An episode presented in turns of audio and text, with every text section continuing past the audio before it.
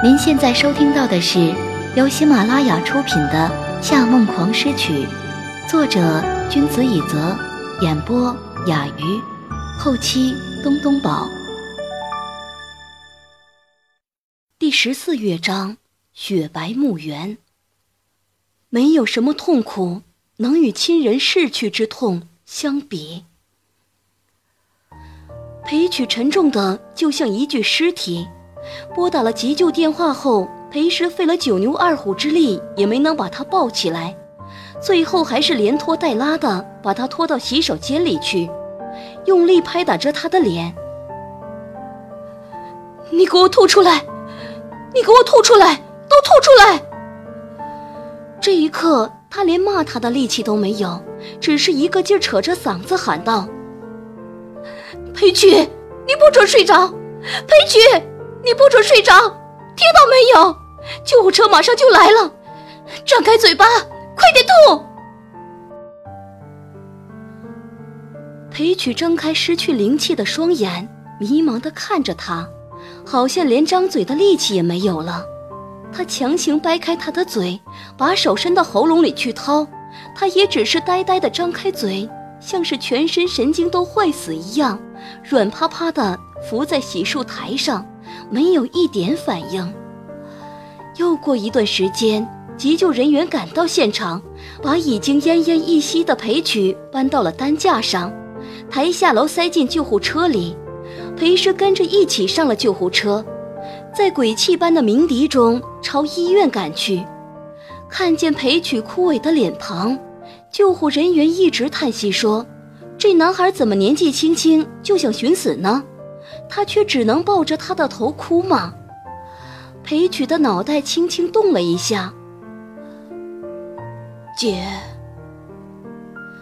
他嘴唇干裂，声音从遥远的地方飘来般：“对不起，我不知道你会这样难过。”最后，他们终于抵达了医院。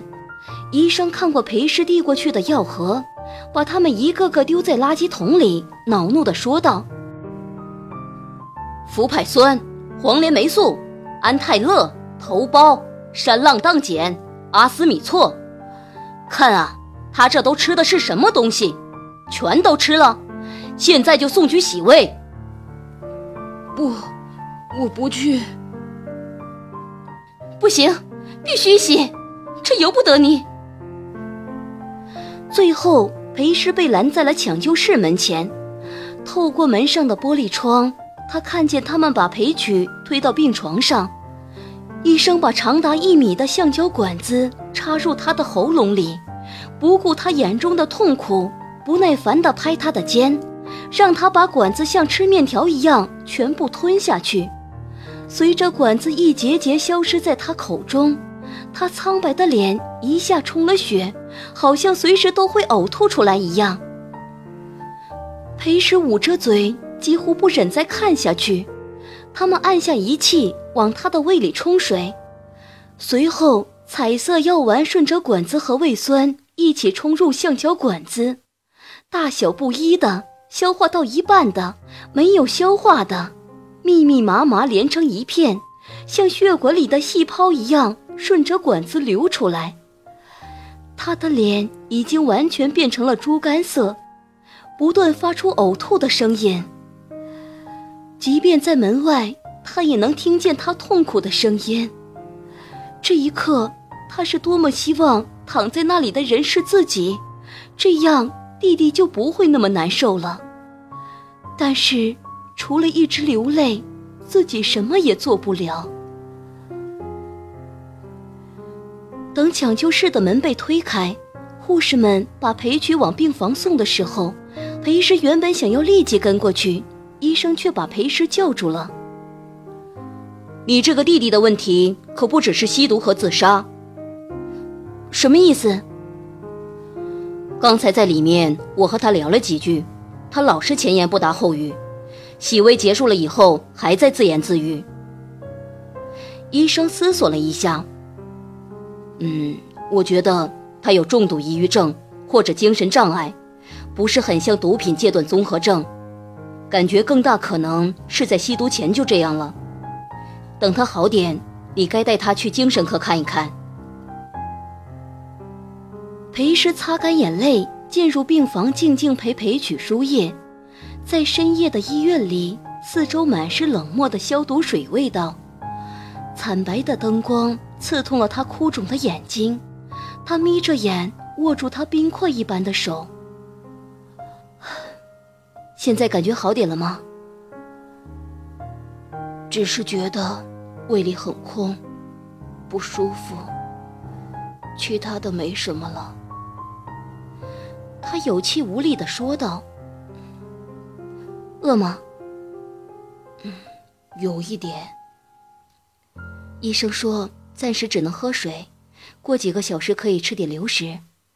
过一会儿我们回家，天亮以后我去帮你买点粥，好吗？嗯。虽然已经因为过度消瘦变成了另一个人，他的语气却很平静。就像是过去那个乖巧的小曲又回来了。裴师摸了摸他的额头，苦笑着说：“小曲，你太压抑自己了。如果过去你跟我敞开心胸讲这些事，也不会闹成这样。以后不管发生什么事，对姐姐有什么不满，都要第一时间说出来，好不好？”“好。”他点点头，转了转眼睛，四下打量病房的环境。姐，你还记得吗？小时候你的身体不是很好，总是跑医院，输液输的手都肿了，手肿的有这么高。他试图用另一只手在输液的手上比一个高度，他把他的手压下去。我记得。那会儿你还捏着我的手玩，叫我馒头姐呢。他弯着眼睛笑了。可是，现在你的眼睛比较像馒头。他咬了咬下嘴唇，眼泪又一次涌了出来。你还好意思说，是因为谁才肿的？现在，你知道。你对姐姐有多重要了吗？以后不要再做傻事了，不然姐姐真的会很伤心，很伤心，会想要跟你一起去死的。你才不会自杀呢！我知道，你是世界上最坚强的人。从小到大都会照顾我，也一直都是我的榜样。他舒舒服服地让脑袋深陷入枕头里，微微笑道：“ 姐，答应我一件事好吗？你说。我希望你和夏先生在一起。”裴氏愣了一下，下意识皱起了眉头：“不行，只有这件事不行。”如果你觉得无法突破伦理这一关，就跟他柏拉图恋爱好了。你们这么相爱，不牵手、接吻，只要每天都能看到对方，也会开心的，对不对？在讨论我答应你的事之前，我们应该讨论一下你要答应我的事。他在他头上拍了一下，但力道轻的几乎无法察觉。必须戒毒，知道吗？否则我永远不会原谅你让人弄断我胳膊的事。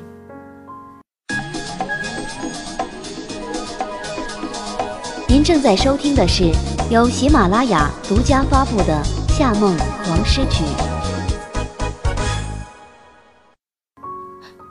姐，你，你愿意原谅我了吗？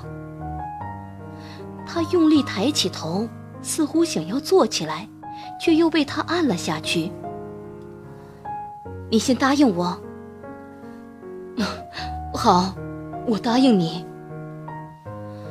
他脸上绽放了甜甜的笑容，两行泪水却从眼角滑到了鬓发中。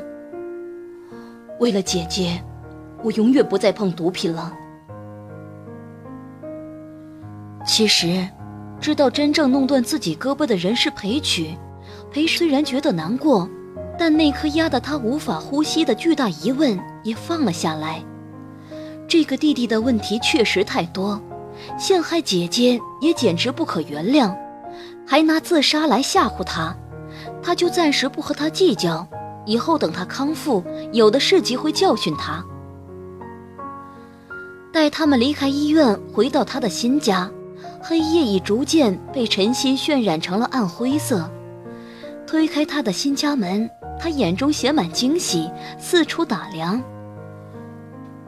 虽然楼是高了点，我不是很爱坐电梯，但是，姐，你怎么可以找到这么好的房子？我觉得这里快比柯家还漂亮了。瞧你说的，太夸张了。裴师把包和病历丢在沙发上，去厨房洗了个手。我们先休息一下，到下午我就回之前的家里把东西都搬过来，然后你可以好好休息几天。好，那我们先睡了吧，我去帮你铺床。嗯，那个。我有一点饿了。他拍了拍脑门。哦，对，差点忘记了，我下去帮你买点早餐，你先回房间休息。他打开手袋，从钱包里拿出一些现金，停了一下，又看了眼裴曲，把钱又塞了回去，将整个包都背在肩上。这个我要带走，现在家里可没钱了，你别想跑。放心，我不会出尔反尔的。你快去吧。裴师到门口换好鞋，拉开门准备出去，他却突然冲到门口，从背后抱住他。他真的太瘦了，即便隔着衣服，他都能察觉他的肋骨在哪里。然后他轻轻地说了一声：“姐，对不起。”没事。他拍拍他的手，一切都过去了。关上家门，他觉得对他还是不够放心，于是掏出钥匙把门反锁了，然后拔出钥匙。可是刚一转身，他就听见楼外传来了一声微弱的闷响。他觉得有些奇怪，但没有太当回事，直接进入电梯。看见楼层数从十二。变成十一、十、九、八。不知为什么，这个数字仿佛是死亡倒计时一般困扰着他。他变得越小，他的心下坠的就越快。到抵达一楼的时候，他的脑中甚至出现了二十年前雨夜的画面。家里的窗帘被雨水淋湿，一如白色的幽灵。在冷风中摇摆。爸爸的皮鞋安静地站在家门前，可家里已经没有了父亲的存在。他走到窗前往下看，却看见了街边一滩被人群包围的血。叮的一声，电梯门打开了，玻璃门外人山人海，吵吵嚷嚷。公寓大厅里空荡荡的，一个人都没有，连前台的招待员都跑到了外面去。那种非常不吉利的预感在此时已经达到了顶峰。他站在原地，动也不敢动。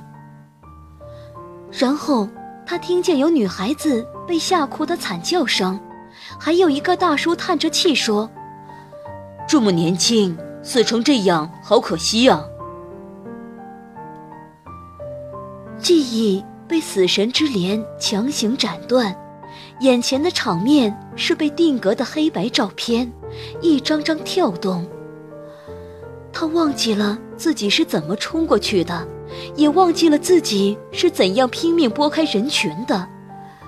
所有能记得的画面，就只有他们包围着的那滩血。躺在血泊中央的。是四肢与脖子已经扭成活人无法达到角度的裴曲。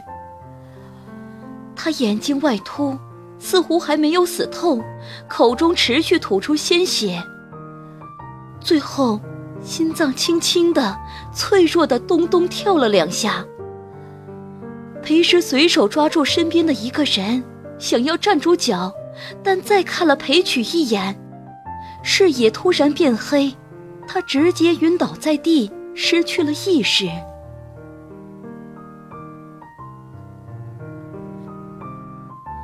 姐姐，姐姐，我在。姐姐，你不要一直拉小提琴了，我一个人看电视好无聊，你陪我一起看动画片好不好？我没时间，你自己看啊。可是我想和姐姐一起看。记忆中的弟弟一直是个软软糯糯的白净小丸子。小时候还是个爱哭爱撒娇的丸子，大概是因为有这样善良好欺负的弟弟，自己才会逐渐养成这种盛世凌人又冷漠的个性。照顾好弟弟，大概因为这是父亲的遗言，所以自己才会这么争强好胜，不论如何都要保护好他，让他过上最好的生活。可是。他一直都是按照自己想法决定事情，从来没有认真去关心小曲内心的感受。看见小曲变成小时候的样子，在窗台边一边看电视，一边甩着小短腿和毛茸茸的头发，他只是笑了笑，就继续拿着玩具琴一般的二分之一琴练习。然而，还没拉几下，他就听见了楼房外面的巨大闷响，再一回头。窗台前已经空了，只有小曲刚才还把玩着的遥控器还摆在原处。他浑身发抖地放下小提琴，抱着双臂，迈着恐惧的脚步靠近窗边，却在即将探头望向窗外之前，先跪在了地上，大哭起来：“ 对不起，小曲，对不起。”他们出自一个娘胎，从出生开始一直形影不离。就在他跳下去的那一刻，他自己好像也跟着粉身碎骨了，胸腔被肋骨穿透般疼得撕心裂肺。阿诗，阿诗，醒醒，你做梦了。身体被摇晃了几下，裴师从噩梦中惊醒过来。他的眼角全是泪水，身体温度高的就像刚从熔炉里解救出来一样，眼前浮现了夏承思的脸，他们四周一片雪白，他正担忧地望向他，并伸手试探他的额头。你烧得太厉害了，你等等，我去叫护士。不，不要！他抓住他的手，又有更多眼泪涌了出来。我做噩梦了，我梦到小曲跳楼了，因为，因为他叫我陪他玩，我却不理他，他就跳楼了。他和爸爸一样，就不要我了。然而，夏承思严肃又沉重的表情，让他止住后面所有的话。那并不是梦，那种在梦里。胸骨折断的痛苦又一次袭来，他缩起肩膀，捂住了嘴，但胸口仿佛一直被重物压住，令他无法呼吸。他像一个被病魔折磨的老人，蜷缩着身体，上气不接下气地哭了起来。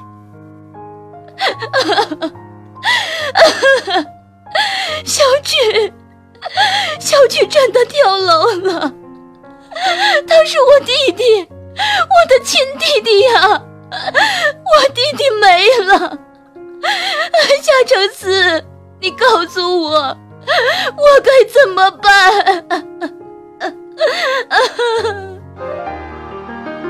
听众朋友，您刚刚收听到的是由喜马拉雅出品的《夏梦狂诗曲》，作者君子以泽，演播雅鱼，后期东东宝。